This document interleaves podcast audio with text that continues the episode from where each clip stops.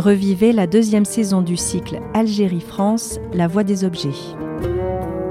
Ce cycle de rencontres interroge les relations qu'entretiennent depuis près de deux siècles la France et l'Algérie, mais aussi leurs échos dans la vie actuelle de chacun des deux pays. Cette saison 2 s'intéresse aux conséquences de l'histoire franco-algérienne sous l'angle des migrations et des exils qu'elle a provoqués.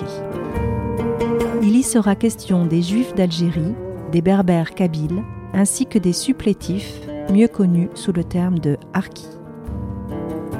Algérie-France, la voie des objets vous est proposée par le MUSEM, Musée des civilisations de l'Europe et de la Méditerranée.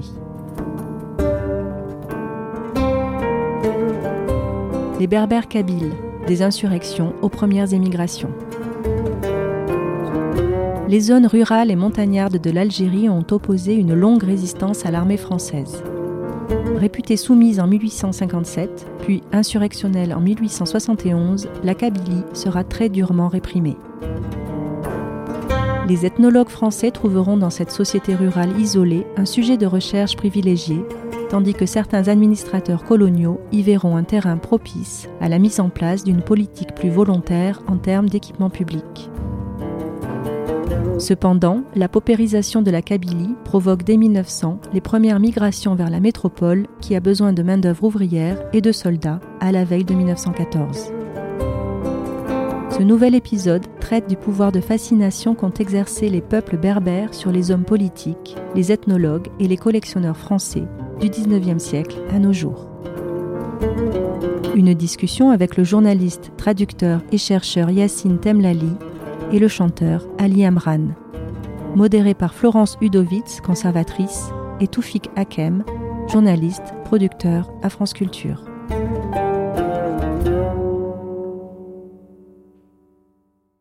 Merci d'être venus nombreux à cette rencontre. C'est le troisième temps et le dernier consacré euh, à l'Algérie-France, la voie des objets. Et aujourd'hui, nous allons parler, vous le savez, des berbères euh, kabyles, des insurrections aux premières émigrations. Et c'est la première fois que le MUSEM reçoit l'artiste Ali Amran et le chercheur Yassine Temlali. Alors, on va commencer cette rencontre. On a envie de vous entendre parce que vous êtes euh, tous les deux nés en 1969. Vous représentez tous les deux une nouvelle génération, une nouvelle génération de chercheurs pour Yassine Temlali et une nouvelle génération d'artistes pour Ali Amran. Ali Amran qui a eu un peu près le même parcours euh, que Yassine Temlali, c'est-à-dire un parcours euh, universitaire où vous êtes passé et l'un et l'autre par l'université algérienne. On va en parler, on va parler aussi de l'histoire de la Kabylie, mais tout d'abord, pour ouvrir le débat avec nous, euh, Florence Udovis, qui va inaugurer cette rencontre. À nouveau, euh, bonsoir euh, à tous. Euh, très très rapidement et encore merci d'être venus si nombreux. Je crois que cela nous fait très très très plaisir pour ce second cycle de vous voir si attentifs et je pense que c'est aussi grâce à nos invités. Mais encore une fois, nous en sommes très heureux. Très simplement, au regard de ce troisième temps et dernier temps, eh bien, c'est tout simplement arriver à travers ou plutôt au-delà des objets que nous avons pu présenter, voir comment ce patrimoine que nous conservons, voir les raisons pour lesquelles nous le conservons, en donner la profondeur historique et en particulier, je crois, ce soir à travers Yacine Temlali, mais aussi toutes les sensibilités qui peuvent euh, réunir euh, toute la, c'est aussi la raison peut-être de ce mot la voix, voir si, si ce patrimoine s'inscrit toujours dans une histoire vivante, comment. Et je laisse tout de suite la parole à nos invités pour replonger euh, dans cette histoire et revenir jusqu'à nous. Alors, le chercheur, et actuellement, c'est Yacine Temlali, l'artiste qui intègre d'ailleurs euh, cette mémoire kabyle dans ses chansons. Il va nous en parler, Ali Amran, une fois de plus. Bienvenue.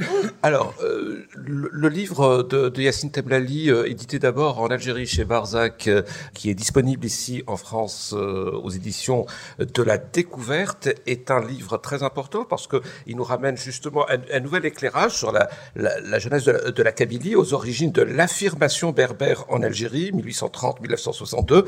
Quand je voulais envoyer ce livre à Ali Amran pour préparer cette rencontre, il m'a répondu, mais euh, vous pensez bien que je l'ai déjà euh, acheté et lu ce livre.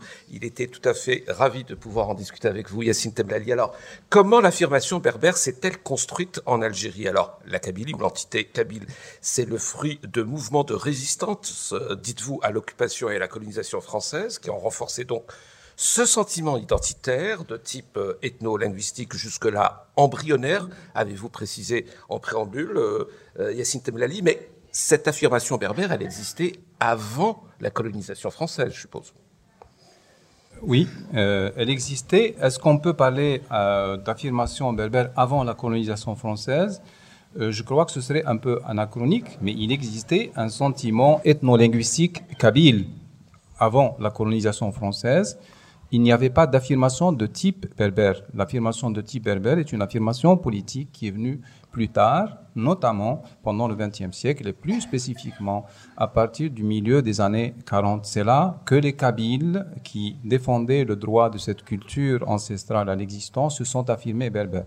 Mais avant l'occupation française, on appartenait à une tribu, à une confédération tribale, on appartenait aussi à la Kabylie, puisque le terme Kabyle existait déjà à l'époque le terme Temurt Makveil existait déjà à cette époque-là, mais on ne se disait pas encore euh, berbère, ou alors ceux qui se disaient berbères étaient les gens savants, instruits, qui eux avaient lu Ibn Khaldoun et l'histoire des berbères, et donc qui savaient que cette région et cette culture appartenaient à une culture plus vaste, euh, qui n'existait pas seulement en Kabylie, ni seulement dans ce qui s'appelait la régence ottomane, mais aussi dans tout le Maghreb. Euh, voilà. Donc, euh, l'affirmation berbère est un fait politique qui est né euh, plus tard. Avant, il y avait une conscience ethno-linguistique en Kabylie, comme il y en avait dans les Aurès, et comme il y en avait aussi dans d'autres régions qui n'étaient pas forcément berbérophones. Voilà, en réponse à votre question. Ali Amran, c'était effectivement le premier point que vous vouliez discuter avec Yacine Temlali. Alors que, effectivement, vous m'avez dit que votre mémoire, effectivement, est très structurée sur le, combat pour l'indépendance euh, algérienne et que euh, il faut lier ces deux phénomènes, c'est-à-dire la reconnaissance d'une culture, d'une spécificité euh, régionale kabyle, avec ce combat-là. Néanmoins, vous vouliez discuter, éclaircir certains points avec Yassine Temlali. Oui, euh, personnellement, le gros événement qui m'a marqué moi dans ma mémoire, enfin dans le, c'est plutôt le printemps berbère. C'est pas la, la, la, révolution, la guerre d'Algérie, c'était plutôt les gens qui ont parlé, les anciens qui, qui racontaient ce qui arrivait. Voilà, c'est plutôt euh, voilà des, des anciens qui nous ça, ça vous rapproche, euh, Ali Abran, hein, parce que je rappelle que vous êtes né en Kabylie, né dans la langue kabyle, et que le mouvement berbère est très précisément ce qui s'est passé en avril à Tizi Ouzou en 1980 a été déterminant pour vous, pour votre éducation, j'allais dire, civique et politique. Et c'est exactement la même chose pour Yassine Temlali, qui lui n'est pas né dans une région berbérophone. Il est né à Biskra, il a fait ses études à Constantine, donc on peut considérer ça comme des régions arabophones, même si c'est l'Algérie, mais lui aussi, le printemps euh, berbère, comme on l'appelle, l'a beaucoup marqué. Et c'est à partir de cette date aussi qu'il a réfléchi sur l'histoire algérienne, la culture euh, algérienne. Mais vous, quand on vous renvoie l'histoire de la Kabylie, est-ce que, comme écrit Yassine Temlali, les références euh, vont vers la guerre d'indépendance, ou du moins vers l'occupation et la colonisation française de la Kabylie? Oui, évidemment. Les, quand les anciens, là, je parle vraiment au niveau familial, au niveau de l'entourage euh, dans le village. Évidemment, on en parle de la guerre d'Algérie, mais euh, je ne sais pas comment le dire, mais c'est pas spécialement euh, dans l'ambiance, je veux dire, de cette époque-là, de mon âge aussi, etc. C'était pas une question euh, structurante par rapport à mon âge, par rapport à comment je comprenais les choses à cette, à cette époque-là. On racontait des choses, voilà, les Français, ils venaient, voilà, il y a eu un accrochage là-bas. On raconte sur des personnages qui ont participé, voilà, des héros. Euh, mais euh, pour moi, sincèrement, c'était un peu de l'histoire qu'on me racontait, mais que je ressentais pas vraiment euh, au sens, euh, euh, je sais pas, peut-être émotionnel. Après, bon, c'est une période, donc c'est l'âge aussi. On ne s'intéresse pas spécialement à des événements comme ça à cet âge-là. Et le printemps berbère, c'est arrivé, euh, c'est-à-dire qu'il m'a touché. Euh, il était là, il était arrivé. Et puis c'est un moment dans l'évolution de d'une personne. Euh, voilà, c'est un peu le moment de l'adolescence, donc j'imagine qu'il y a eu aussi un peu, voilà, voilà, oui, générationnel. C'est le moment où on se recherche. Mais c'est vrai que la conscience, notamment par rapport à l'identité, et même dire la conscience politique, ouais, c'était à ce moment-là que, voilà, on commençait à se dire, voilà, en fait, on commençait à comprendre, parce que je vous ai raconté, on en a discuté un petit peu. C'est vrai que euh, me concernant, et puis euh, tous les cabis, j'imagine, de cette époque, les gamins, ben, on, est, là avec la famille, au village. Euh, on est dans un milieu tout à fait naturel pour nous, c'est-à-dire qu'on parle en kabyle, on a des traditions qu'on pratique, des choses, etc. Tout ça est tout à fait normal, naturel. Et après arrive l'école. Et c'est à ce moment-là qu'il y a le choc. Et à ce moment-là, on ne comprend plus très bien qu'est-ce qui se passe. Parce, qu'on est... parce que l'enseignement est en arabe.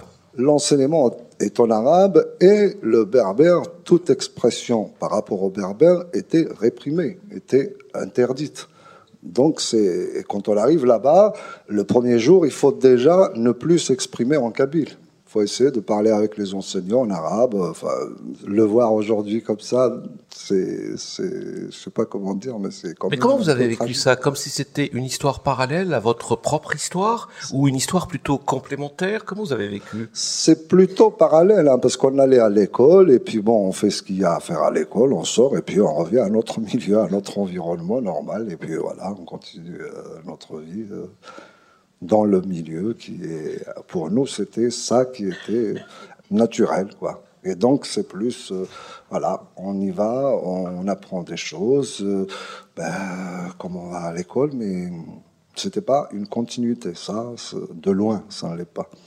C'est très important ces deux points, c'est-à-dire votre enfance, euh, cette rupture avec l'école et surtout l'importance de, du printemps euh, berbère, de ce qui s'est passé donc en 1980 à l'université de Tizi Ouzou. On va, euh, en, parler parce que si cette date est très importante pour vous, elle est aussi pour Yacine Temlali. Peut-être que j'aurais dû commencer par là, Yacine Temlali, avant de vous intéresser à la Kabylie, avant de commencer votre travail de chercheur, avant d'arriver à cette conclusion avec après de longues années de de, travailler avec des historiens et de recherche. Comment vous, qui n'avez pas connu ce choc de, Ali Amran, puisque je rappelle, vous êtes né, vous avez eu une, scolarité dans des régions arabophones, votre famille est arabophone, comment vous avez vécu ces événements en Kabylie et qu'est-ce qui vous a donné envie de vous intéresser donc à l'histoire, non pas seulement de cette région, mais de cette région pour parler de tout le pays?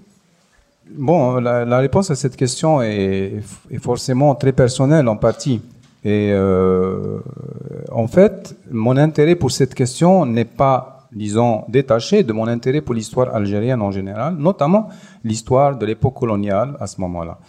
Euh, juste avant de parler des origines de mon intérêt personnel pour cette question-là, j'aimerais juste rappeler que la question de la guerre d'indépendance et de l'histoire coloniale est très importante dans la formation de l'affirmation berbère en Algérie, probablement pas pour toutes les générations, mais en tout cas pour la génération des militants qui ont déclencher ce qui s'appelle le printemps de 1980, c'était une question très importante parce qu'il fallait contrebalancer et affronter le discours officiel sur la révolution qui considérait à l'époque qu'il y avait eu une sorte de vol en fait de la mémoire nationale par l'élimination d'un certain nombre de noms de l'histoire officielle et par euh, la réduction de la contribution de certaines régions comme la Kabylie à cette histoire parce qu'on considérait que ces régions étaient opposées au régime.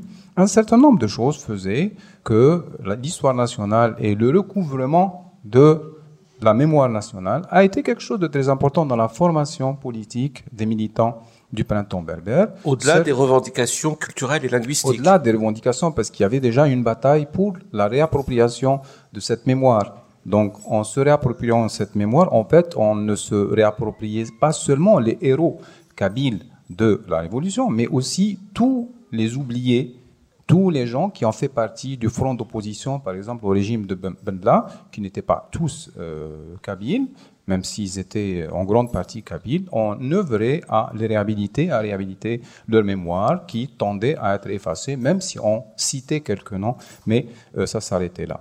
L'autre partie de l'histoire qui est importante est l'histoire des insurrections kabyles, enfin anticoloniales en Kabylie, avec toutes leurs répercussions. Je rappelle que l'insurrection de 1871 reste très importante dans la mémoire nationale algérienne en général, mais aussi dans la mémoire kabyle, si bien qu'elle est considérée par une partie de l'opinion kabyle comme étant l'acte fondateur d'une communauté kabyle et euh, que pour cette opinion-là, elle est considérée comme le début de la formation d'une conscience kabyle. C'est un point de vue euh, qui n'est pas forcément le mien, mais qui existe et qui prouve que cette insurrection a été très importante dans la formation politique de ces élites kabyles.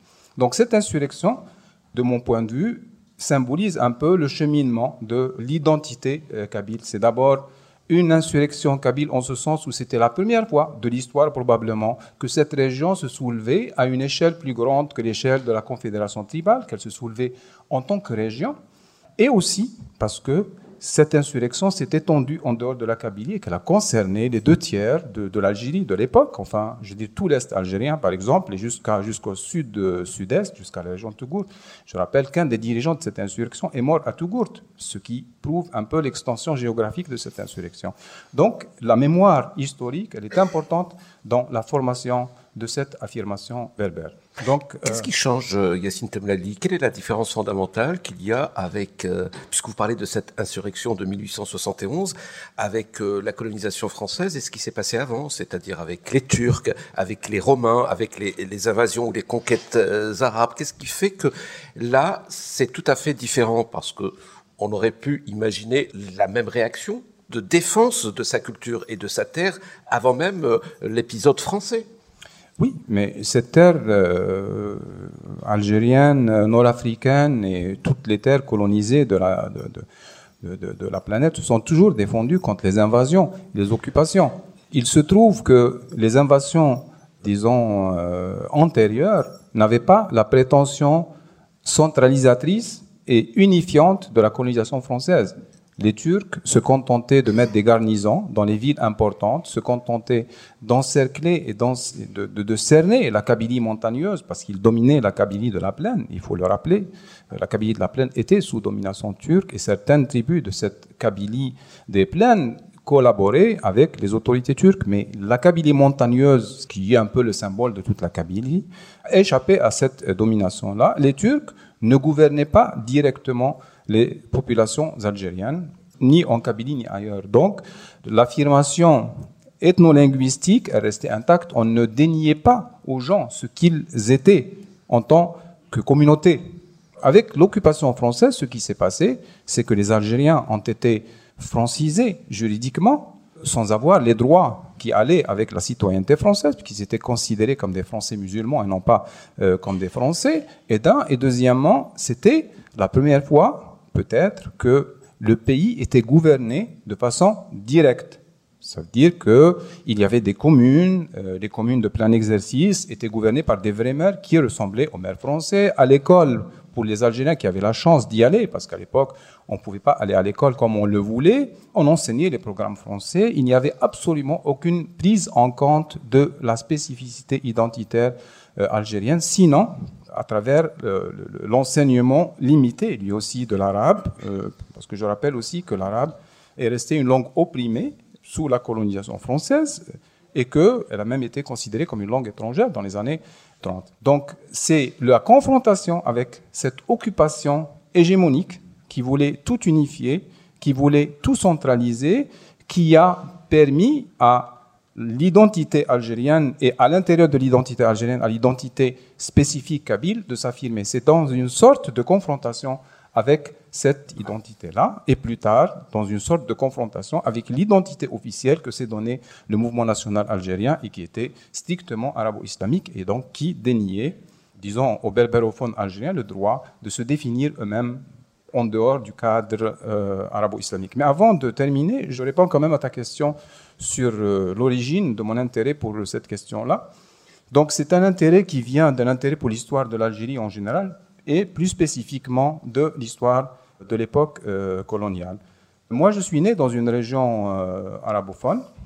Pour vous donner une image de, de l'époque, c'est raconté un peu dans la préface du livre. Mais à l'époque, moi j'étais au collège, La propagande officielle présentait la révolte du printemps euh, de 1980, c'était une révolte antinationale, euh, qu'on avait brûlé le drapeau national et que c'était une révolte euh, anti-musulmane, qu'on avait brûlé le Coran. Enfin, toute la propagande de l'époque qui présentait cette révolte comme étant une révolte anti-algérienne comme une révolte, euh, disons, anti-musulmane, euh, comme une révolte, j'allais dire, athéiste, etc. Donc tout ça, c'est l'image qui a pu circuler. Si moi j'ai entendu ce récit à l'époque, c'est qu'il a été entendu ailleurs, euh, en Algérie, et qu'il a probablement structuré l'imaginaire, avant l'ouverture du multipartisme, il a dû structurer une partie de l'imaginaire de l'Algérie concernant la Kabylie. Donc euh, voilà, moi mon intérêt de question, euh, pour cette question, il a commencé là, concrètement, de façon passive, de façon active à l'université, parce que à l'université de Constantine, il y avait des collectifs pour la culture berbère qui organisaient des expositions qui étaient modestes, vu les moyens limités de l'époque, mais qui existaient et qui se faisaient dans une grande adversité, en fait. C'est ça, un peu, disons, euh, c'est un contexte difficile qu'il faut rendre pour voir que en dehors de la Kabylie, il y a eu des collectifs qui se battaient pour la reconnaissance de la langue et de la culture berbère, et que ces collectifs ont agi de façon assez efficace sur l'imaginaire des étudiants et sur leur perception de cette question-là.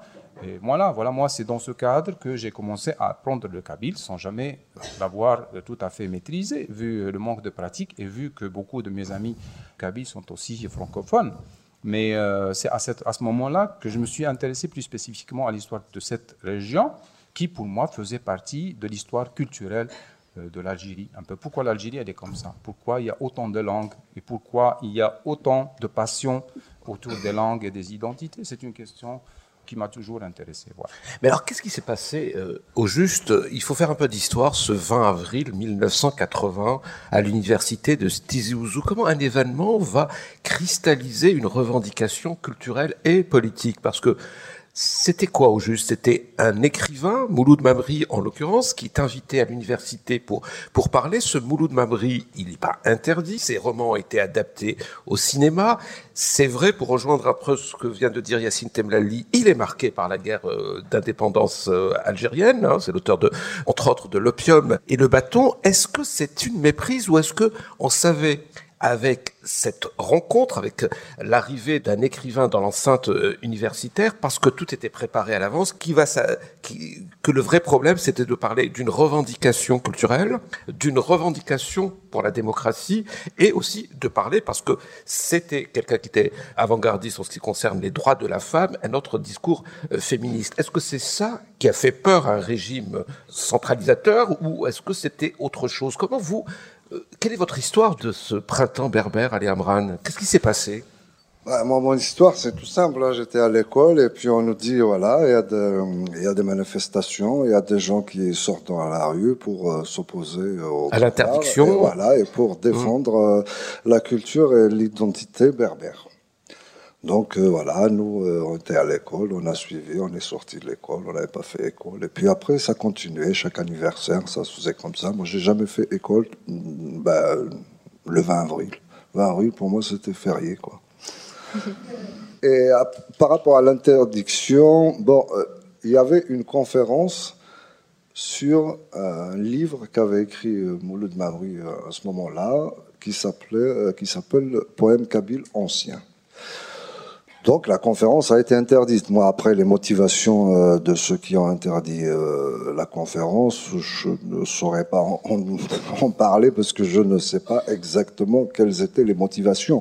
Mais le personnage en lui-même, c'était euh, le catalyseur un peu de la revendication berbère.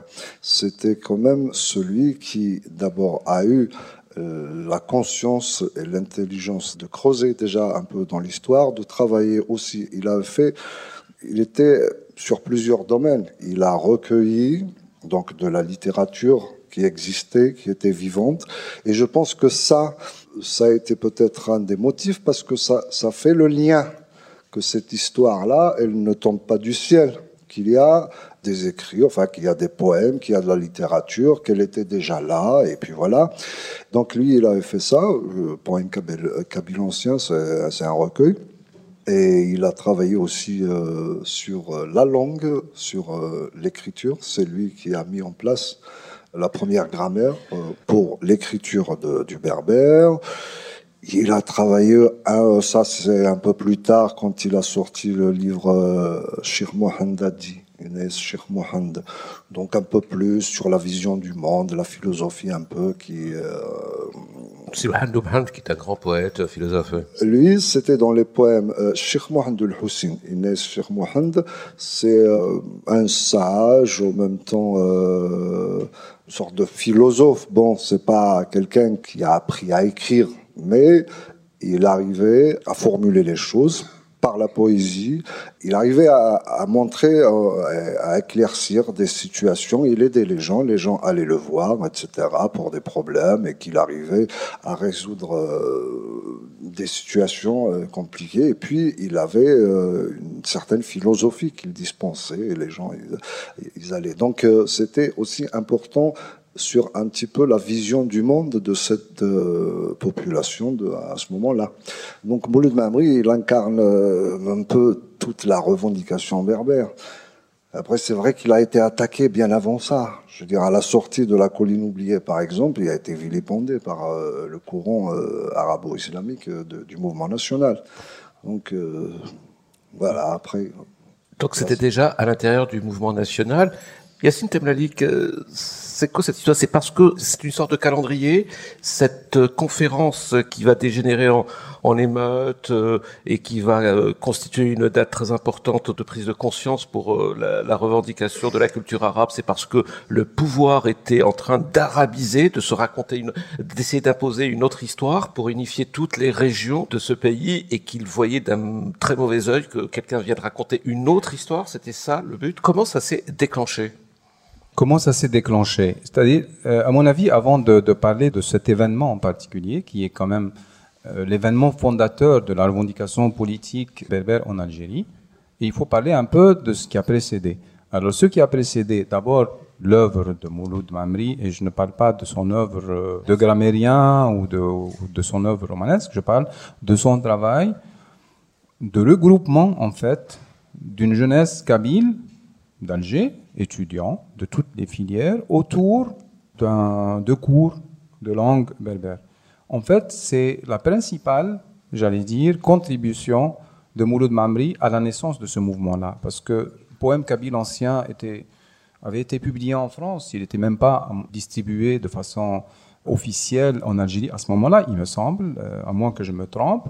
Et euh, Mouloud Mamri, son travail, sur la question de la langue berbère n'était pas publié en Algérie. Ceci étant dit, Mouloud Mamri n'était pas à l'époque considéré comme le symbole de la revendication berbère, pas même par le régime algérien. La preuve, c'est que le régime algérien lui a confié la direction d'un centre de recherche anthropologique et historique. Donc il n'était pas considéré comme un, un, symbole de cette revendication et lui-même ne revendiquait pas ce statut.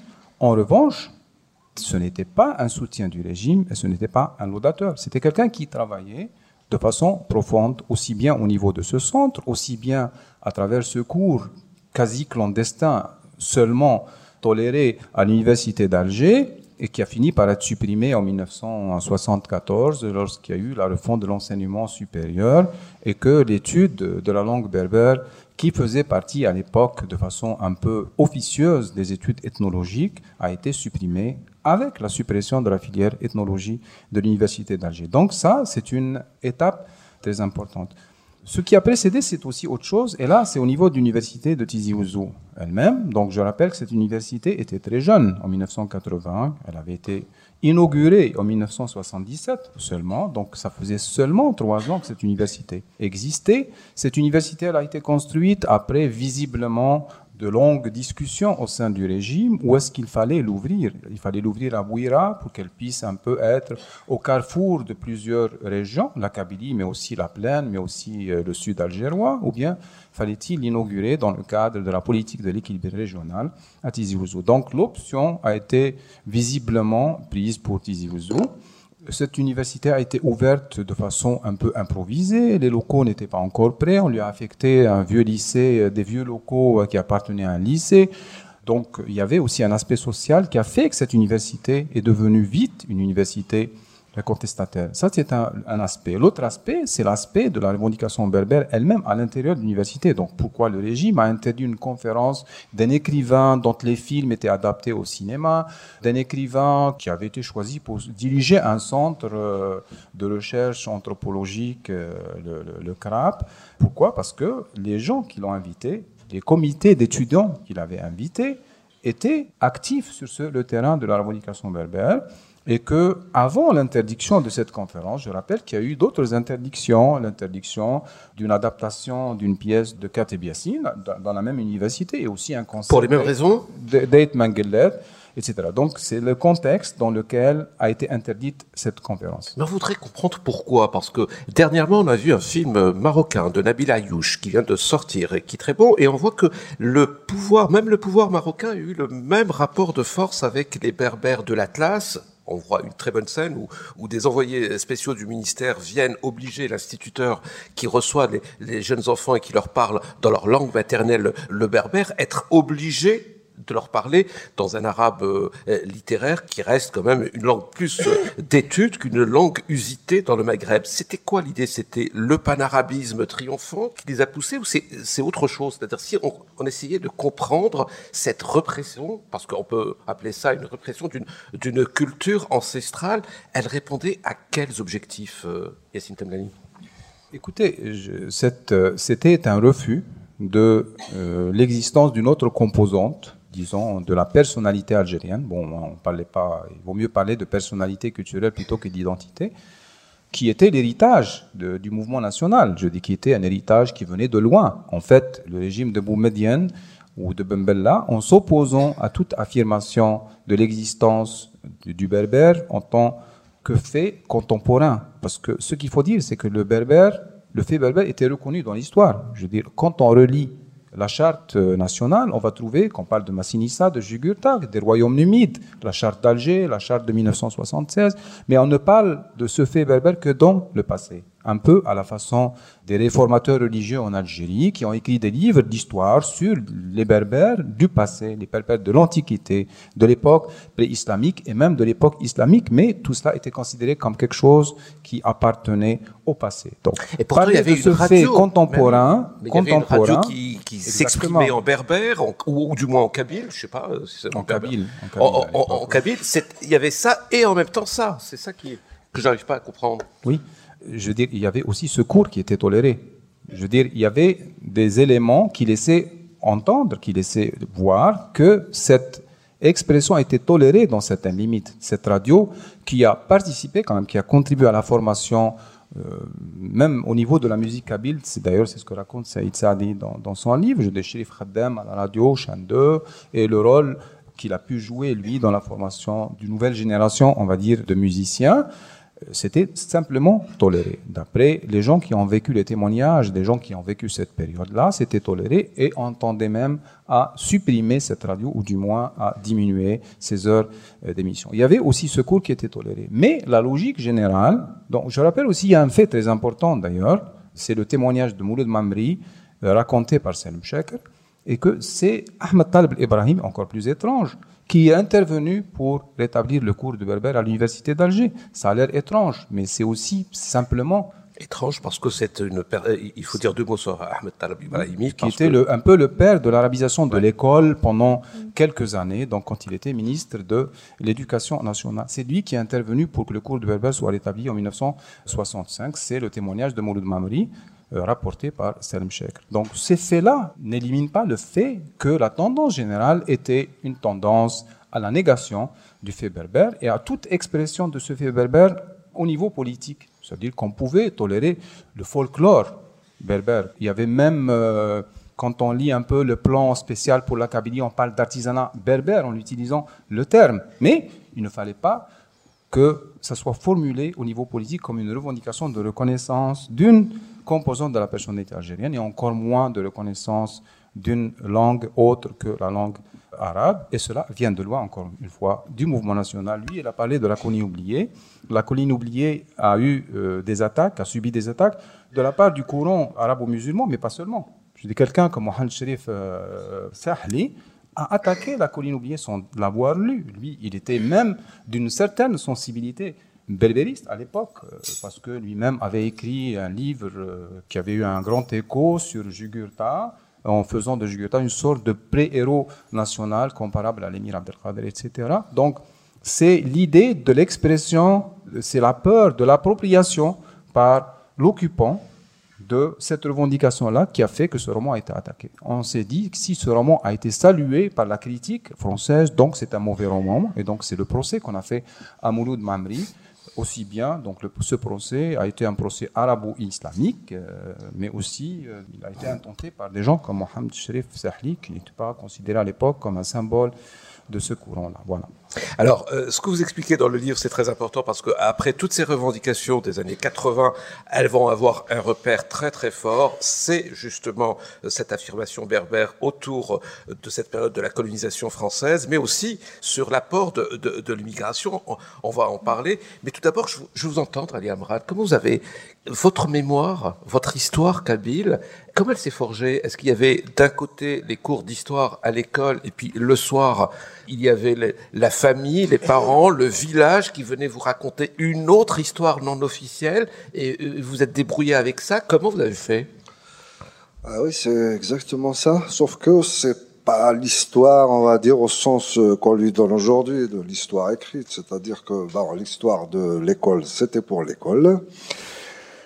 Et oui, il y avait quand même des choses qu'on comprenait pas à l'école quand on nous parlait. Moi, il m'a fallu du temps pour comprendre c'était quoi Doulel Othmania. Par exemple, ça n'avait aucune relation avec mon monde à moi. Je comprenais pas ce que c'était. Donc on apprenait euh, pour répondre dans les examens. Et sinon, l'histoire, euh, c'est pas une histoire comme ça, comme euh, on peut la qualifier aujourd'hui. C'est des faits, on nous raconte des choses, et puis il y a les contes, il y a un imaginaire. C'est ça, vous avez dit que ça passait beaucoup par les fables, les contes et même les chansons. Ben oui, les chansons. Les chansons, moi par exemple, bon, Slimane Azem par exemple, qui a été bien sûr interdit d'antenne et même de territoire, il a été exilé. Euh, je me souviens quand j'étais gamin, il passait sur euh, Radio Tanger à l'époque. C'est Midi 1, je crois. Oui, voilà. Il passait là-bas un jour par semaine. Je me souviens plus très bien. C'était mardi ou quelque chose comme ça. Et eh ben, je me souviens, on, prenait la petite radio qu'on avait à la maison. On se mettait en cercle, enfin, en, arc de cercle autour. Et, puis, on éteignait la lumière et on mettait doucement pour écouter Slimane chanter. Et qu'est-ce qu'il chantait? Ben, il chantait des fables, il chantait des choses qu'on pouvait interpréter un peu selon euh, la situation dans laquelle on était. C'était évidemment euh, des chants, euh, comment les qualifier? C'est pas, c'est de la critique sociale, c'est de la critique politique aussi. En passant par la métaphore, comme ça. Ouais, ouais, beaucoup, beaucoup par la métaphore, les fables. Il s'est inspiré, je, je pense, de, de La Fontaine. Il faisait parler des bah animaux, il, voilà. Et un peu plus tard, Matou, par exemple, Matou Blounes, était aussi euh, quelqu'un qui abordait ce volet dans ses chansons. C'est dans ses chansons que j'ai entendu pour la première fois des personnages comme Abban Armadan et tout ça cités, alors que bon, euh, voilà. Donc il y avait le, côté chanson, il y avait le côté conte pour l'imaginaire, et puis il y avait des histoires comme ça qu'on se racontait. C'était, c'était comment dire. Euh, un environnement assez harmonieux entre un peu toutes ces, choses-là. Alors, Ali Amran, vous avez cité cet exemple euh, de Matoulounès qui évoque quelques héros de la Révolution qui ont été éclipsés par l'histoire officielle algérienne. C'est la même chose d'ailleurs pour Slimane Azem. Il faut juste rappeler que quand même Slimane Azem est l'auteur-compositeur euh, du premier chant ouvertement anticolonialiste hein, et qui passait à la radio française parce qu'il était passé par la métaphore euh, des criquets pour parler de, de l'occupation. Donc, vous êtes exactement ce que dit Yassine Temlali, c'est-à-dire que effectivement, cette guerre de libération, la colonisation française est très structurante pour l'histoire de la Kabylie, mais l'histoire de la Kabylie, elle remonte à très loin. Ce que vous dites aussi, Yacine Temlali, c'est que cette réflexion-là, elle s'est faite aussi grâce à l'immigration. C'est-à-dire grâce à des artistes, mais pas seulement des artistes, des hommes politiques qui, au fur et à mesure, pour des raisons politiques très différentes suivant les époques, ont dû être soit expulsés, soit ont préféré quitter l'Algérie pour euh, venir, pour la plupart, en France. Euh, oui, à l'époque coloniale, en fait, il y avait deux courants qui revendiquaient la reconnaissance, qui revendiquaient la culture berbère, on va dire, et la langue berbère. il y avait un courant qu'on pourrait qualifier de berbérisme colonial. Le berbérisme colonial est un courant qui reconnaissait la domination française et qui estimait que l'Algérie devait rester française. Ce courant est resté minoritaire. Ce courant euh, n'a pas pu avoir l'écho qu'on peut avoir par la suite ceux qu'on appelle les berbéro-nationalistes et qui, eux, ont revendiqué la reconnaissance de la part berbère de la personnalité algérienne au sein même du mouvement national et au sein même du mouvement national radical qui revendiquait l'indépendance. Donc ce courant berbéro-nationaliste est celui qui nous intéresse, le berbérisme colonial étant marginal malgré toutes euh, les théories, euh, disons, des militants comme Othman Saadi, arabistes, qui prétendent que tous les gens qui revendiquent la culture berbère appartiennent à ce courant pro-colonial. Le courant berbéro-nationaliste est, né au sein du parti du peuple algérien qui était le parti le plus radical du mouvement national et qui revendiquait l'indépendance dans le sillage de l'étoile nord-africaine née en France. Ce courant a produit donc euh, un certain nombre de pièces qui peuvent être considérées comme des pièces, euh, comme des affirmations berbères. Dans le cadre du nationalisme algérien, c'était des chants nationalistes qui faisaient référence à un certain nombre de symboles euh, berbères. C'était des gens qui concevaient l'Algérie comme étant un pays arabo-berbère où les deux communautés existaient et qui revendiquaient, c'est-à-dire pour les, la reconnaissance pour ces deux composantes. Donc, le qui se mélangeaient, vous dites dans votre livre. Hein. Euh, ils n'ont pas attendu la, colonisation, ça se mélangeait. Hein. C'est-à-dire il y, a, des arabophones qui sont devenus berbérophones, des berbérophones. Dans l'histoire, oui. Oui, oui. Dans l'histoire, oui. Dans l'histoire, je veux dire, ce qui nous intéresse aujourd'hui, c'est la langue que les gens parlent aujourd'hui. Ce ne sont pas leurs origines. Je veux dire, euh, prenez une communauté comme les Touaregs, il y a des blancs, il y a des noirs, il y a des bruns, il y a des gens de toutes les couleurs dedans, mais ce qui les unit, c'est leur appartenance à cette sphère ethno-linguistique, c'est leur revendication de cette appartenance-là. Je veux leurs origines euh, nous importent peu.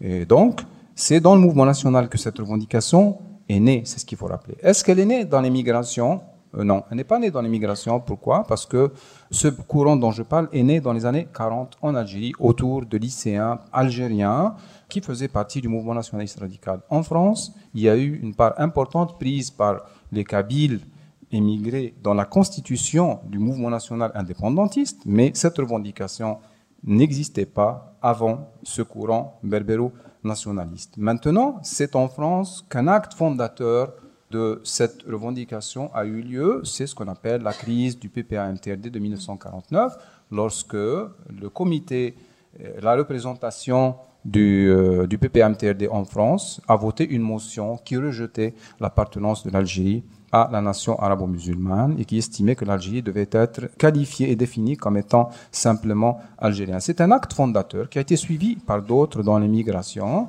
ce courant a été réprimé et exclu du PPMTLD. Euh, il faudrait aussi dire que son exclusion a été l'œuvre aussi de militants nationalistes kabyles.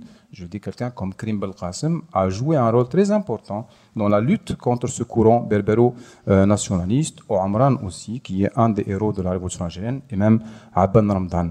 Donc c'est juste pour vous dire que ces gens-là étaient dans une véritable adversité, puisque même en Kabylie, ils étaient considérés comme une sorte de curiosité politique, parce que les gens estimaient à l'époque qu'on ne devait pas revendiquer la culture berbère, mais se focaliser sur l'objectif de l'indépendance.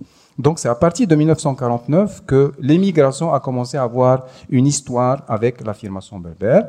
Donc les autres actes de cette histoire sont par exemple la fondation de l'Académie berbère en France. Plus tard, c'est la fondation de ce qui s'appelle le groupe des études berbères à l'université de Vincennes, qui a joué un rôle très important quand même, parce qu'une partie de ce groupe sont rentrés en Algérie et ont même enseigné à l'université de Tizi Ouzou au moment où a eu lieu la révolte du printemps euh, berbère. Donc, euh, oui, l'immigration a joué un rôle important. Bien avant, euh, à ce niveau politique, je veux dire, elle a joué aussi un rôle important dans l'affirmation culturelle berbère à travers les artistes. les artistes, ah je veux dire, les artistes. la modernisation de la chanson kabyle a eu lieu en France, mais Ali Amran en parlera sans doute mieux que moi. Oui, Ali Amran, est-ce qu'il y a eu à un certain moment une cassure entre les berbérophones et ceux qui ne l'étaient pas. Parce que dans le livre de, de Yassine Temlali, ce que j'ai retenu, c'est que la langue arabe a toujours été en réalité présente en Kabylie. Elle était présente euh, avec une, une, audience non négligeable dans la mesure où elle était la langue de culte et des études. Hein. Il y avait des, des grands olamas, il y avait effectivement la, religion qui faisait que la langue arabe était présente.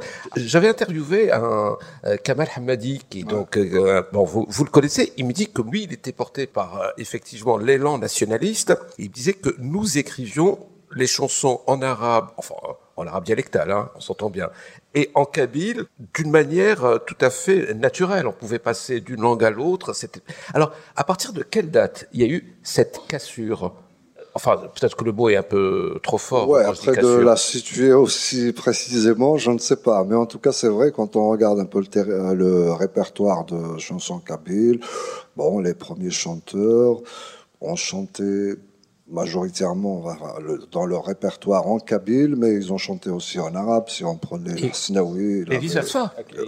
et, vice-versa, hein, c'est-à-dire même les arabophones se mettaient euh, à chanter en kabyle pour avoir... Il y avait aussi ça, parce que, bon, après... Euh, à l'époque, apparemment, en France, c'était bon. Il y avait d'abord une majorité d'immigrés qui étaient des Kabyles. Il y avait une scène aussi, donc ça jouait de la musique kabyle. Il y avait un public, etc. Je pense que ça a aussi joué dans les quelques cas, parce que j'en connais pas beaucoup. Il y a Nora, par exemple. Nora, qui était la femme de Kamal Hamadi. Voilà, qui était la femme de Kamal Hamadi. Donc, euh, on peut comprendre un peu la motivation. Sinon, je ne vois pas beaucoup d'autres. Il doit y en avoir peut-être quelques-uns, je ne sais pas. En tout cas, voilà, à, ce moment-là, euh, bon, c'était pas tous les artistes, mais il y en avait qui faisaient des chansons euh, en kabyle et qui pouvaient aussi interpréter des chansons en arabe. Et d'ailleurs, c'était euh, genre Lasnaoui, c'est lui-même qui écrivait. Donc euh, absolument. vous le ferez, vous, euh, Ali Abraham, vous qui nous avez gratifié d'une très belle chanson en français. Est-ce qu'aujourd'hui, oui, c'est-à-dire comme ça, vous chanter en par arabe. principe, je ne, je n'exclus rien. Après, c'est vrai qu'on se trouve après justement 80, parce que ça, c'est une autre époque on se trouve un peu dans une situation un peu euh, complètement différente, je dirais, parce que euh, cette cassure-là dont vous parlez justement, à ce moment-là, elle était très visible. C'est en 80 quand même cette cassure. Ça, pour moi. Après, peut-être qu'avant il y en avait pour euh, la génération d'avant, je ne sais pas. En tout cas, pour moi, c'est à ce moment-là, elle était très visible. Et après, dans le rapport de force des langues et cultures, eh ben, c'est l'arabe qui s'oppose au kabyle, au berbère. Alors, ce qui n'a pas marché pendant la colonisation, et ça vous le, vous le montrez aussi, Yassine Temlali, hein, c'est-à-dire qu'une force colonisatrice qui essayait de séparer les Kabyles des Arabophones, ça n'a pas marché. Apparemment, euh, vous voulez dire que le pouvoir euh, algérien a réussi à, à, le faire, à l'imposer, à, à, créer des, des, antagonismes là où il n'y en avait pas dans, dans l'histoire? Ouais, je pense qu'il a si, euh, ouais, ouais, je pense, bien sûr, bien sûr, parce qu'il y a une répression, mais une vraie répression, une oppression, un ostracisme. C'est bizarre quand même, on est à l'école, au village, et on peut pas parler sa langue. Ça, c'est, c'est pas quelque chose de, comment dire, d'anodin, quoi. C'est pas, pas simple, ça te marque, ça marque euh, profondément.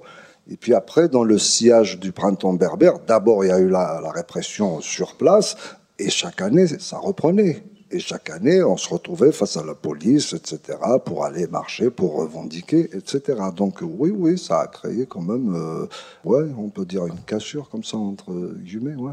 Jacinthe Temnali, est-ce qu'on peut parler de cassure parce Écoutez, moi je ne suis pas sur le, je, ne connais pas la scène euh, musicale euh, aussi bien que Ali Amran. Je ne sais pas s'il y a, bon, s'il n'y a pas beaucoup de chanteurs qui chantent aujourd'hui en arabe, c'est qu'il y a euh, un phénomène à étudier pour le moins. Donc il est vrai qu'à l'époque, euh, tous les chanteurs, j'allais dire kabyles, chantaient aussi bien en arabe euh, qu'en kabyle.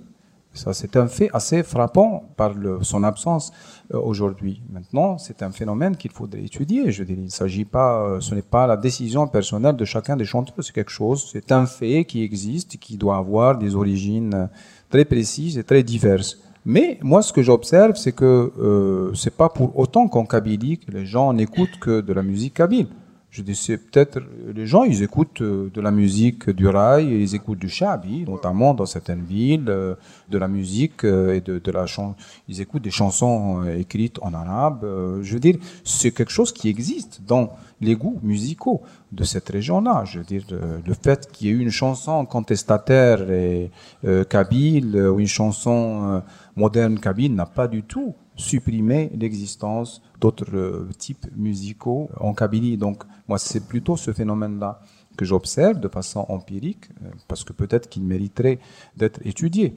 moi, personnellement, ce que je vois, euh, ce que j'observe, est que la tendance générale dans le pays est plutôt à l'apaisement. Je veux dire, le fait que cette langue qui était complètement proscrite et interdite soit enseignée, même si c'est dans des conditions assez dramatiques, et avec des moyens absolument insuffisants. Je dis cette langue, elle est autorisée à l'école depuis 1995-16. Il y a une académie de la langue berbère qui va être créée. Cette langue a été reconnue comme étant une langue officielle dans la constitution algérienne.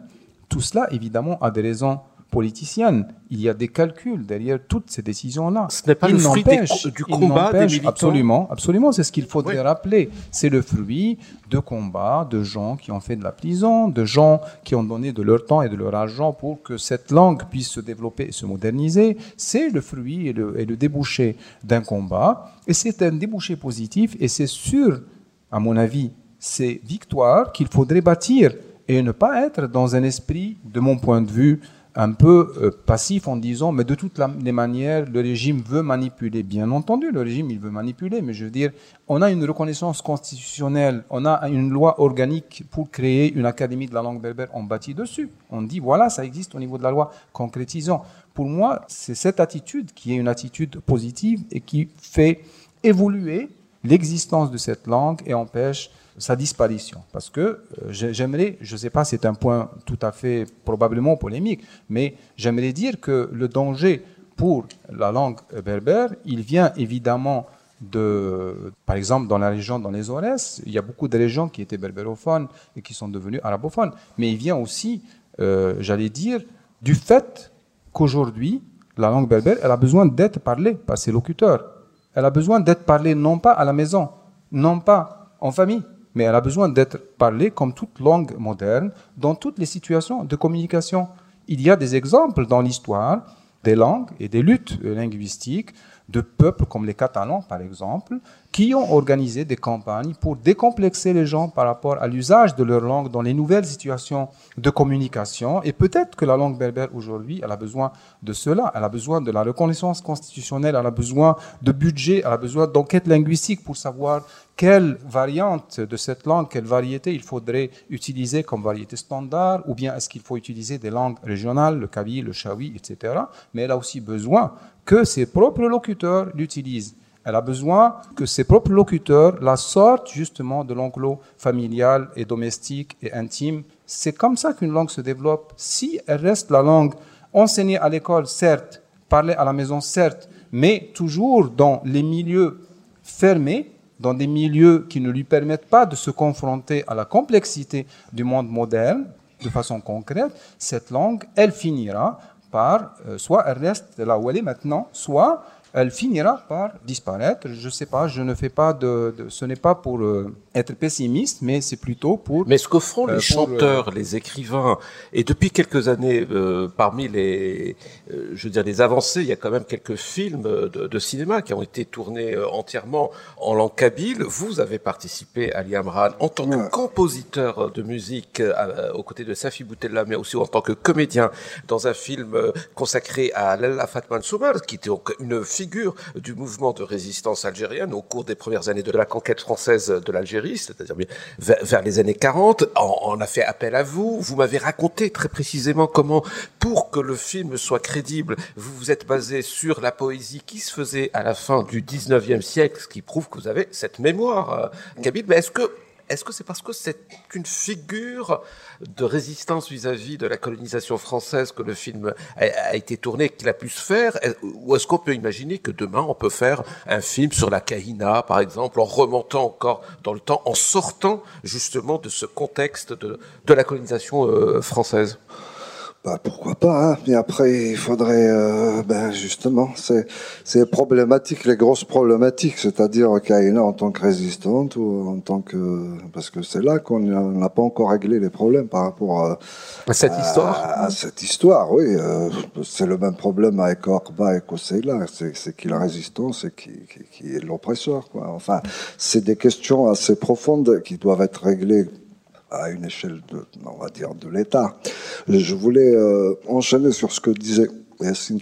Euh, effectivement, aujourd'hui, si la langue berbère est une langue nationale et officielle en Algérie, elle a été consacrée aussi officielle, nationale et officielle au Maroc auparavant.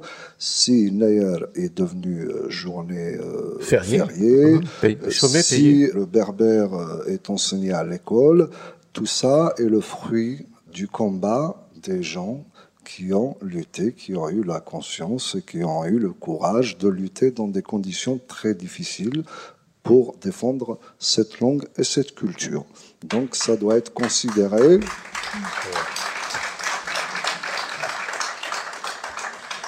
J'aimerais bien, euh, Florence quand vous entendez Yacine Temlali dire attention, il faut faire attention, cette langue doit être pratiquée pour ne pas sombrer dans l'oubli, pour ne pas mourir, effectivement, ça, ça va être un peu très dur d'enchaîner en disant est-ce qu'un musée, ça irait pour cette affaire? Mais ce n'est pas justement contradictoire. Florence euh, Non, non, ça n'est pas du tout contradictoire. Et, justement, je voulais peut-être euh, poser une petite question à Yacine Temlali sur euh, l'enseignement de l'histoire et la réinscription peut-être des Berbères plus largement dans l'histoire de l'Algérie, comment ça se passe en Algérie? Il y a eu toute une lignée aussi d'historiens français, on en parlait tout à l'heure, qui en particulier ont, cité Gilbert Meignet, qui je pense est une figure importante dans la restitution de cette histoire de l'Algérie. Et qui signe la postface de, de la Genèse dans, de la Kabylie, avec sa, préface de Malik Rahal. Dans toute sa profondeur euh, historique et qui, euh, je pense, est importante pour l'histoire, non seulement l'histoire, mais aussi l'histoire de la patrimonialisation de cette histoire précisément. Et pour en revenir plus précisément euh,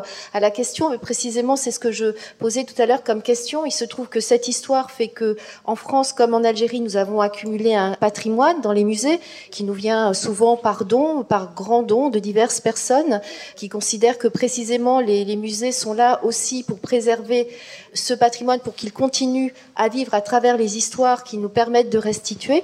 Et donc, je voulais demander peut-être de manière plus intime aux, aux, invités si ces objets leur parlent déjà, s'ils leur racontent quelque chose, s'ils peuvent les inscrire dans quelque chose qui est totalement passé ou qui continue à être vivant, et si d'une certaine façon il y a des objets qui vous paraîtraient plus vivants et qui s'inscriraient dans la continuité de ces objets pour continuer l'histoire et la raconter au présent. Très bonne question. Est-ce qu'il y a un objet qui vous tient à cœur, qui représente pour vous cette histoire, euh, ou l'histoire de votre famille, de votre village, et qui mériterait justement qu'on le regarde euh, autrement? On posera la même question à, Yacine Tablali. Moi, c'est la poterie, moi. Ouais.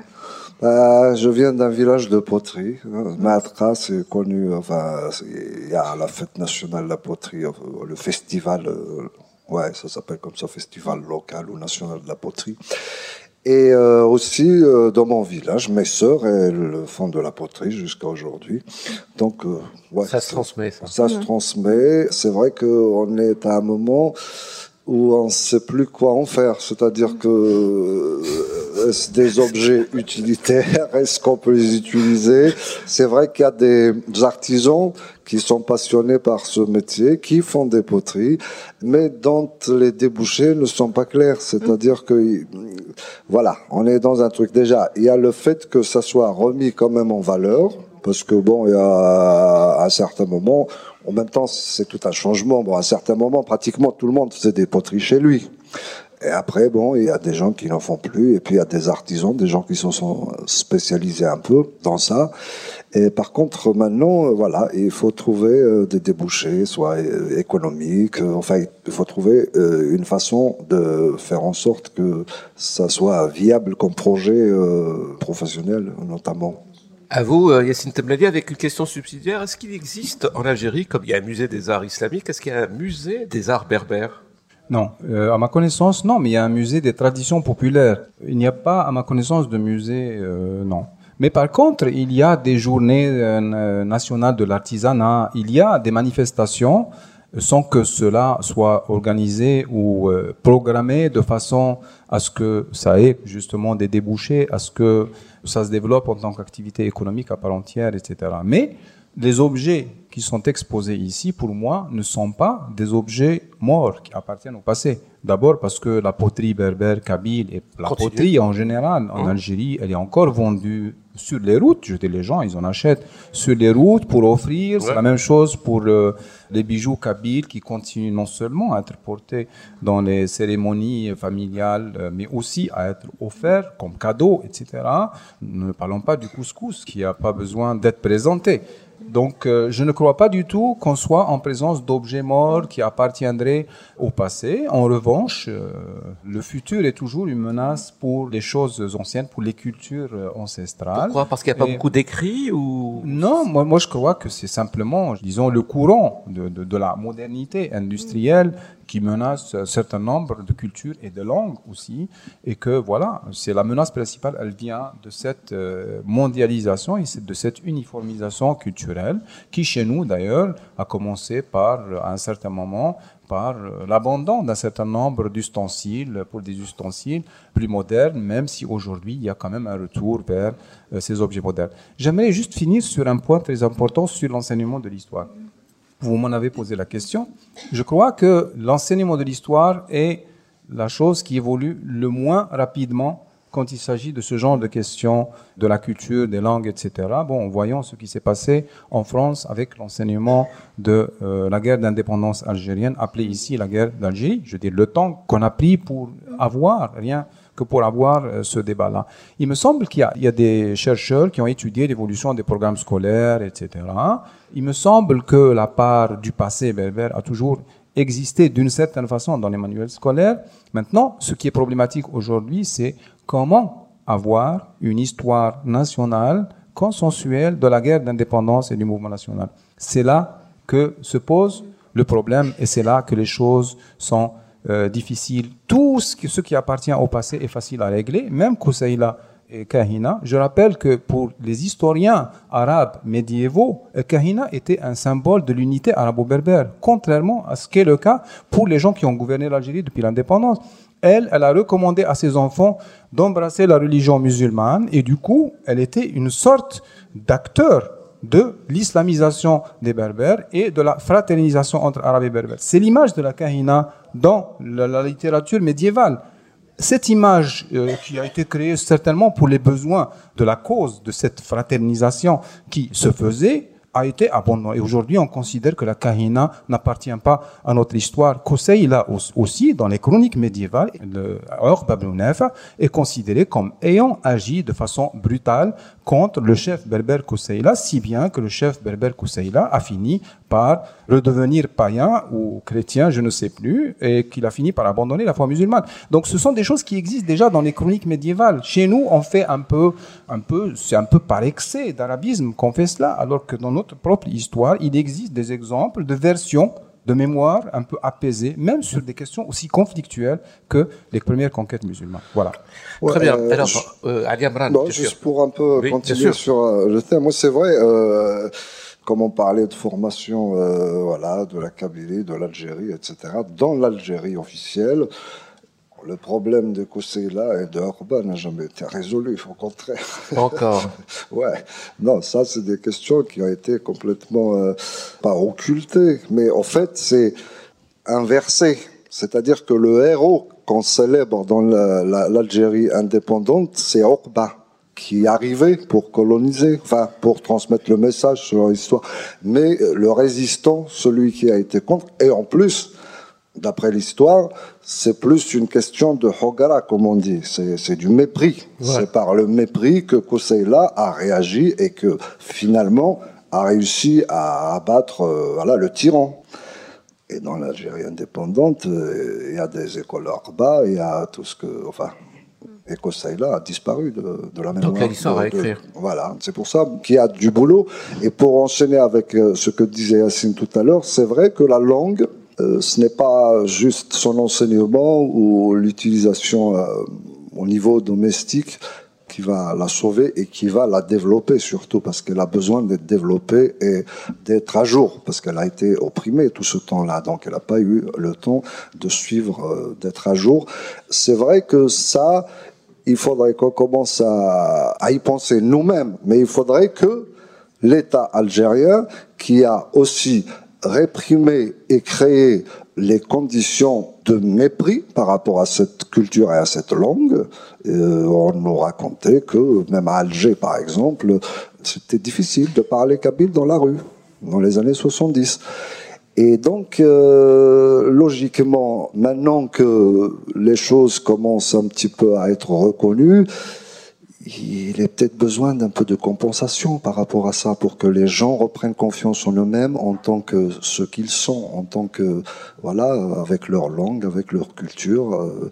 Et ça, pour l'instant, je ne le vois pas parce que bon, c'est fait exprès, c'est pas fait exprès, je ne sais pas. Mais en tout cas, quand on regarde les médias et les moyens, disons, euh, de, communication, ce qui arrive, ben non, c'est la folklorisation. On est encore dans un dans une sorte de folklorisation de cette culture et de cette langue. Donc euh, voilà, à nous déjà qui la parlons d'élargir le cercle. Il y a un gros problème, notamment dans les communautés euh, émigrées. On n'apprend plus la langue euh, maternelle aux enfants. Je pense que c'est une grosse problématique qu'il faudrait commencer à aborder parce qu'on peut comprendre aussi pourquoi.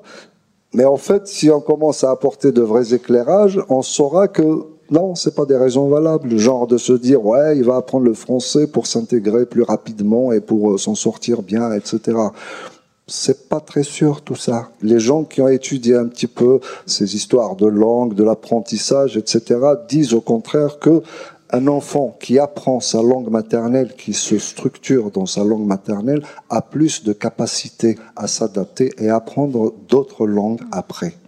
Donc voilà, c'est des choses que il faudrait qu'on commence à en prendre, soit évidemment à notre niveau, chacun à son niveau, mais il faudrait que l'État aussi, qui a réprimé pendant euh, quand même une quarantaine d'années après l'indépendance, aussi fasse des gestes et décrispe la situation par rapport à cette, euh, les choses par rapport à cette situation. Merci.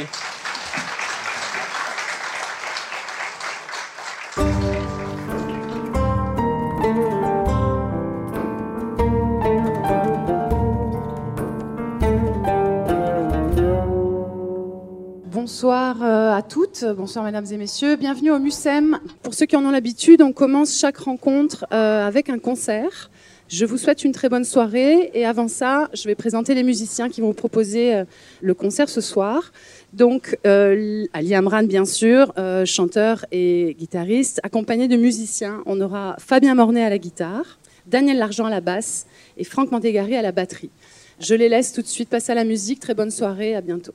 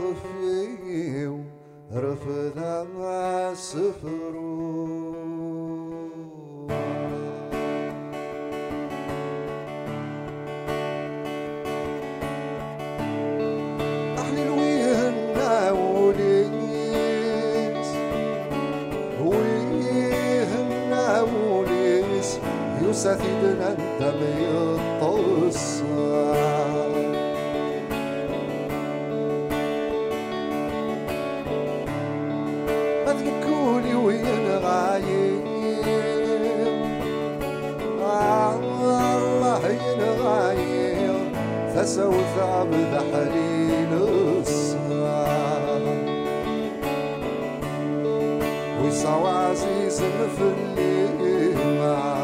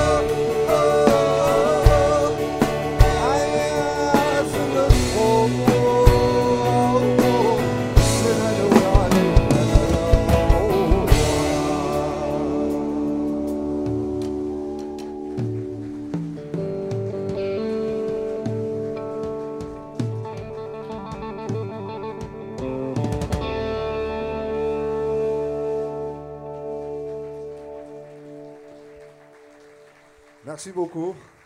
Bonsoir. Bonsoir. Un plaisir d'être avec vous.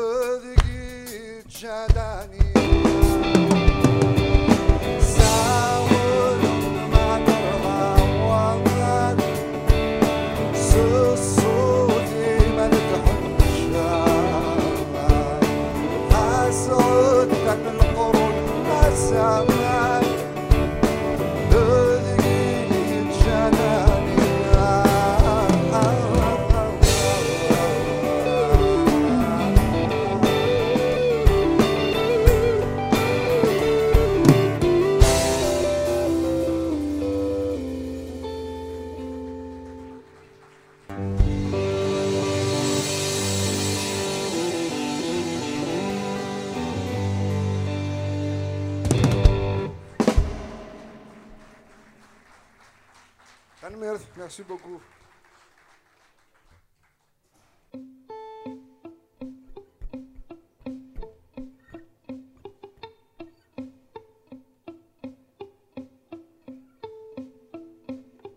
C'est une chanson en français. Il était temps, non?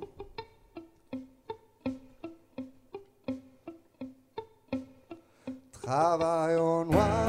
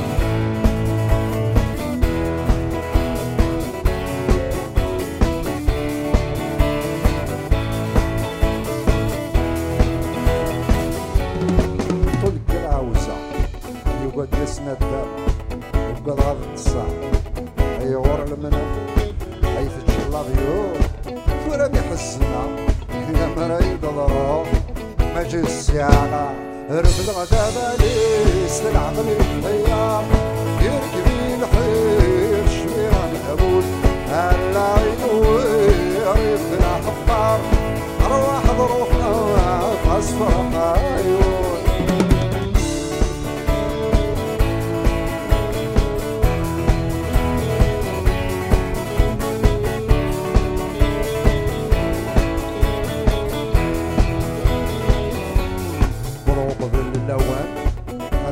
بلونش مكتاب الحسناوي ايوا مذنة همون ويضا ترجون وقضى دران ولم يعلم الحنون رفض غتابالي سلحق لي الطيار يركبي الحيل شوية معبود على عينو يرد الأخبار.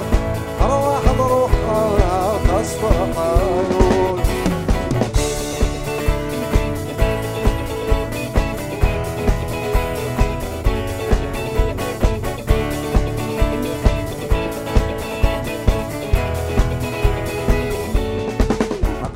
الحركة الجمهور في العالم ومذن الحول ويلا زهول ولي ويكاف هاني ذا المباث يميل بضارة عند نسي غد من رفض غثابانيس في العقل يتغير يركب الحيل شويها مهبول. هاي لا ريدو يريف الأحبار. أرواح بروحنا تصفر عيون الخدمة باباليس العقل يتحير يركبي الحيل شوية مهبول أهلا بدوير يبنى حطار بروح بروحنا تصفر عيون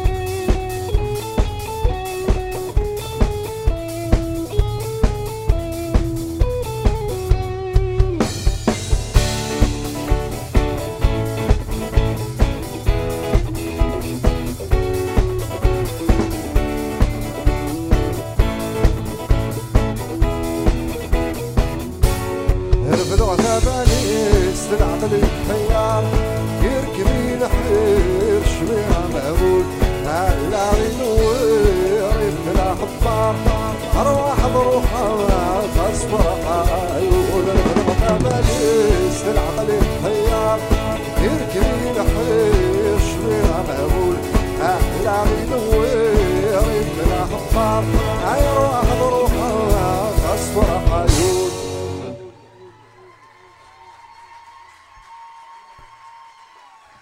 Merci beaucoup, ثنمر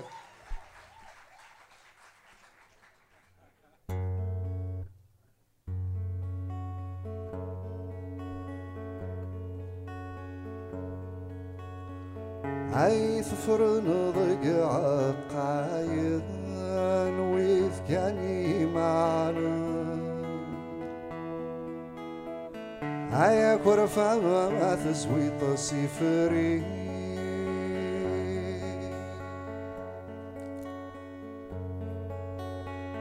أثزرع ذور في حريقا لا مرديوان عثي للخير ثير ثير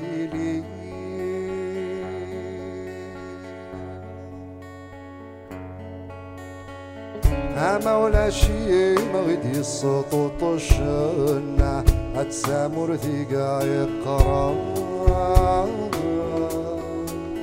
أكل شذي والذا السوفي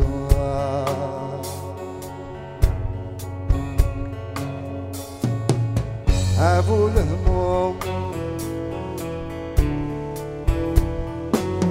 يقف كان عادي فضوم التعب والهموم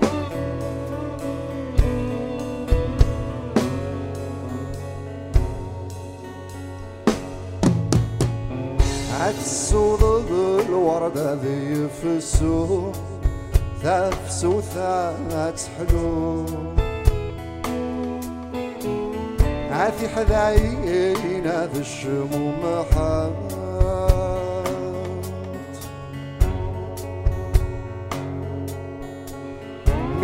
ضعفي مجروح النوم يفسد ذاك حشوم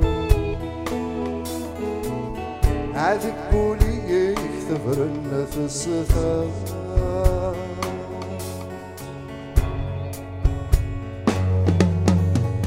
عسكر عادي يدمي في وعضوع سيغة رقابة غروب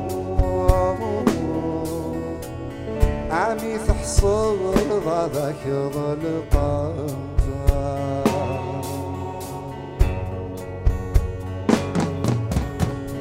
ابو الهموم يبقيت كان نعم، عادي فاضون أبو الهموم.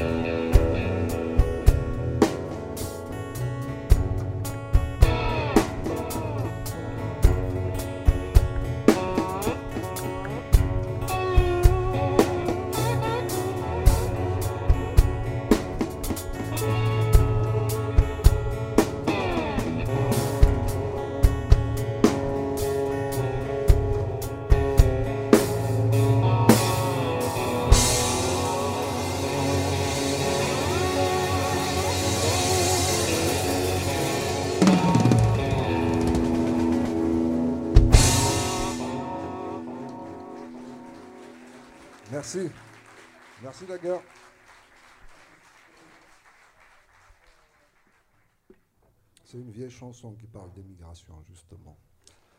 De l'ancienne émigration, en fait.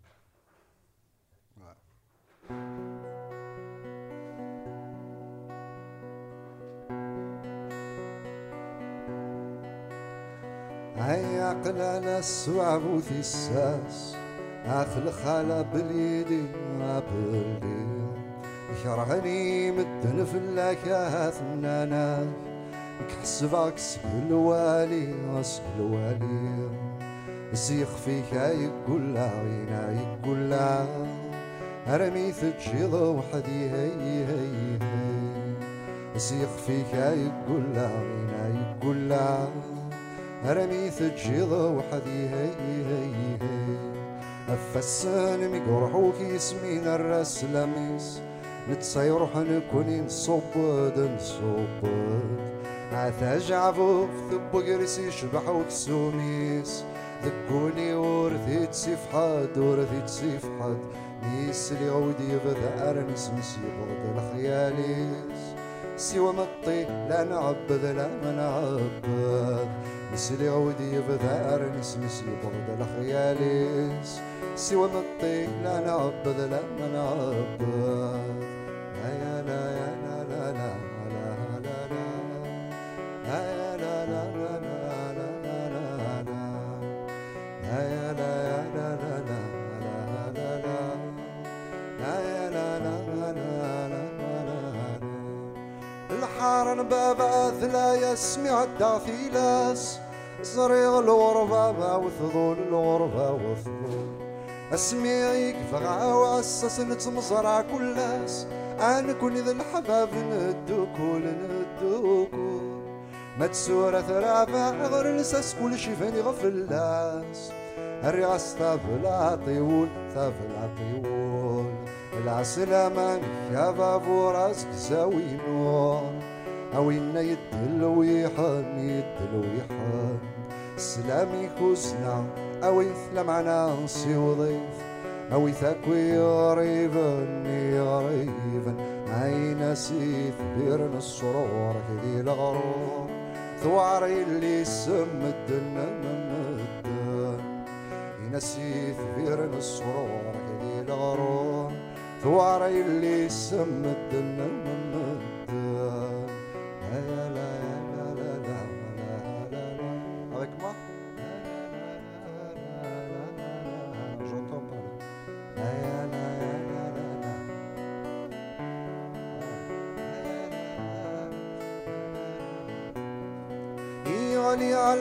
عرس لقد لسلاك ولا حد عايم قريبي تشيضي تشير الموجة في الليل تصمت تزري سر ثمد دي الغربة حدور نسي نور نسي.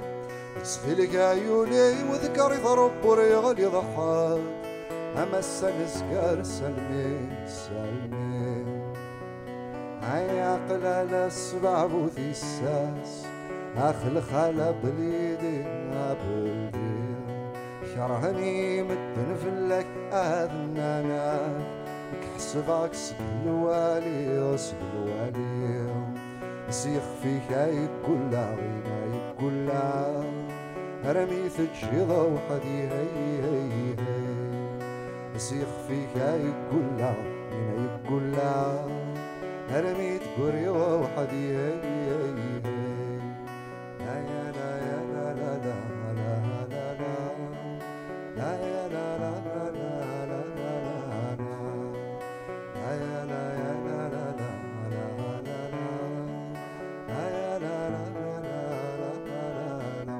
Ensemble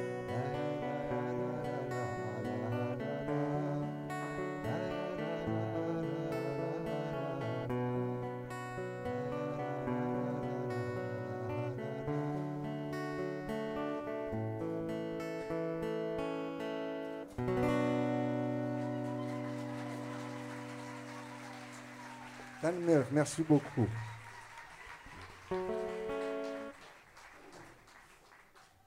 Bah, ça sera la dernière chanson et c'est une première. Euh.